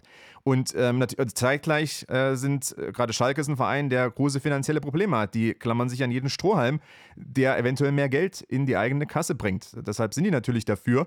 Äh, und das verstehe ich vollkommen. Es gibt andere Traditionsvereine und das ist für mich so ein bisschen der Zwiespalt. Und man muss sich dann auch vielleicht entscheiden oder man findet einen guten Mittelweg. Andere Traditionsvereine sagen, unser Potenzial liegt reine weg oder fast reine weg im Inland. Bei den Spielen in Deutschland. Wir wollen, dass es so bleibt, wie es ist, weil wir verdienen das meiste Geld damit, dass wir diese Marke in Deutschland sind kann man das zusammenbringen, die Auslandsvermarktung und aber gleichzeitig das Produkt eigentlich im Inland so weiter zu bewahren, wie es momentan ist? Das ist der große Zwiespalt und ich Kannst weiß nicht, ob dieser Spagat klappt. Also ich kann dir auch sagen, wie. Also zumindest wie diese Marken davon profitieren, weil diese ganzen Investitionen zielen darauf ab, die internationalen TV-Erlöse groß zu machen. Und du musst es halt schaffen, in dem Ranking für diese internationalen TV-Erlöse, was sich ja maßgeblich, ähm, oh, jetzt wird's dünn, ne? Also es ist einmal Tabelle, internationale Präsenz, ähm, also das verteilt sich ja auch ein bisschen anders als der äh, nationale Medienschlüssel, aber in diesen in, die, in, in der Kategorie für, das, für die internationalen Medienerlöse, da musst du gut sein. So. Ähm, weil, also die, dass du jetzt, klar, du kannst auch ein bisschen Kohle abgreifen durch die Prämien, die die DFL vergibt für, äh, für äh, internationale Reisen, aber die sind auch teuer, so, und das kannst du auch nicht ohne Ende machen. Also das ist nicht so skalierbar für einzelne Vereine. und dass du jetzt irgendwie selber äh, so eigene Erlöse aufbaust durch regionale Partnerschaften, durch keine Ahnung was, mehr Merch im Ausland, das ist ja auch alles total begrenzt. Also der Case kann, oder anders, du kannst überproportional als Verein halt davon profitieren, wenn du es schaffst, halt in dem Ranking für internationale TV-Erlöse äh, äh, Boden gut zu machen. Die DFL und natürlich auch die Vereine haben die den Drive dann und haben die auch ähm, einfach die Motivation zu sagen, wir versuchen jetzt auch gerade die Spieler noch mehr und nicht jetzt wieder ähm, Leroy Sané und Marco Reus, sondern vielleicht auch die aus der zweiten Reihe, vielleicht Fabian Reese oder wen auch immer. Ähm, So. Die mehr, Den Bremer, meinst du? das macht ihr unter euch aus. Marvin Duksch. Marvin Duksch, meinetwegen, ähm, oder Füllkrug. Ähm, haben wir den Drive, haben wir die Motivation, haben wir auch vielleicht das Durchhaltevermögen und, und haben wir einfach die Vision, die ein bisschen größer zu machen, weil andere Ligen schaffen es aus meiner Sicht schon auch, äh, Spieler aus der zweiten Reihe ein bisschen mehr zu pushen, ähm, die vielleicht nicht unbedingt die sportlich Besten sind. Darum geht es auch nicht. guck dir doch mal Nada El Jindawi an. Also, das ist ja ein perfektes Beispiel dafür, wie ein Spieler aus der zweiten Reihe äh, tatsächlich irgendwie eine, eine, eine, eine regional bis nationale Fußballmarke wie Hertha total pushen könnte. Also, wenn du es schaffen würdest, halt auch irgendwie. Ähm, Vereine zu incentivieren, dass sie halt auch in Social Media starke Persönlichkeiten, die auch noch irgendwie äh, wirklich authentisch äh, Vereinsfans sind, zu investieren, dann glaube ich schon, ähm, dass das möglich wäre. Also das kannst du über Incentivierungsmechanismen von der DFL für die jeweiligen Vereine total schaffen. Andererseits gibt es natürlich auch so ein bisschen, deswegen habe ich bei der letzten Folge ähm, das Beispiel Florian Wirtz angesprochen. Es gibt natürlich auch manchmal so, weiß nicht, so das Mindset, ich muss einfach sportlich gut sein, das auf dem Platz zählt und alles andere ergibt sich vielleicht oder vielleicht auch nicht. Also es ist ja in Deutschland trotzdem oder in der Bundesliga manchmal noch so verbreitet, ne? Dass man vielleicht auch gar nicht diese, vielleicht auch streitbaren Charaktere unbedingt möchte. Und ich denke, dass streitbare Charaktere, charismatische Spieler, da liegt noch viel Potenzial, aber das wird nicht immer so gewünscht. Leute, ich habe gerne, ich will jetzt doch, Nico, ich, ich äh, unterschreibe dein Plädoyer vorhin, ähm, dass wir diese Rollen ein bisschen aufbrechen, möchte jetzt dennoch gerne einmal diese Fanrolle nochmal einnehmen, mir den Fanhut aufsetzen und meinerseits auch ein Plädoyer stellen. Ich glaube, der Hebel, den die DFL hätte, dieses Produkt Bundesliga attraktiver zu machen, wäre das Machtgefälle innerhalb der Liga zu verringern, zu verkleinern. So. Und dann, statt sich anzubiedern an, ein, an andere Ligen, an andere Mechanismen, die so weit weg sind, sollte man sich darauf konzentrieren, was die eigene Stärke ist. Das ist die Fankultur, das ist der Zuschauerschnitt. Und wenn du es jetzt noch schaffen würdest, dass nicht immer derselbe Verein Meister wird, sondern dass du eine spannende Liga hast, dann hast du da einen Hebel und dann schwöre ich dir, wird das international sich auch niederschlagen in den Vermarktungsgeldern. Gutes Schlusswort, würde ich sagen. Ich wollte es noch ein bisschen wirken lassen. Ich hätte jetzt meinen Mic gedroppt, aber ich habe hier so eine Halterung, das geht nicht. Ja, ist okay. Versuch's trotzdem mal. Hau, hau einmal drauf so. Ne? Klick. Jetzt habe ich selber mein Mikrofon kaputt gemacht. Ihr merkt aber, dass diese Diskussion, vor allem die Leute da draußen, so bis ins Unendliche führt und wir bestimmt äh, zur nächsten Etappe, zum nächsten Kapitel, das da kommen wird, auf jeden Fall wieder darüber diskutieren werden. Äh, die letzte Frage in der Runde. Äh, was wäre ein guter Sponsorname für die Bundesliga? Schnell, aus, aus der Hüfte. Sagt einen. Sagt eine Brand und die Bundesliga. Ich, ich führe es sogar weiter. Blackstone ist ja einer der Interessenten, die haben Legoland gekauft. Ich finde die Legoland-Bundesliga. Die Legoland-Bundesliga. Kai? Irgendwas mit Auto. Ja, oder komm, Bier. du musst raus schon raus jetzt, nicht irgendwie irgendwas. Konzentrier dich nochmal eine letzte Sekunde, dann kannst du auch raus. Dann sage ich äh, äh, Wartburg, Bundesliga. Bundesliga. Ich bin auf jeden Fall für Crypto.com Bundesliga, irgendwie sowas. Was mit dir, Tommy? Ja, mit einer unterschwelligen Kritik würde ich sie gern die Monopoly-Bundesliga nennen. Oh.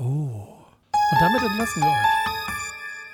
Aus diesem wunderbaren Format. Und ähm, äh, wir gehen jetzt in eine lange Winterpause, wenn es sei denn, Kai sagt, wir müssen nächste Woche wieder eine aufzeichnen. Ob, ob wir das machen oder nicht, das erfahrt ihr dann. Das war auf jeden Fall schöner neuer Fußball. Danke, Jungs. Danke euch da draußen. Bis zum nächsten Mal. Macht's gut. Tschüss.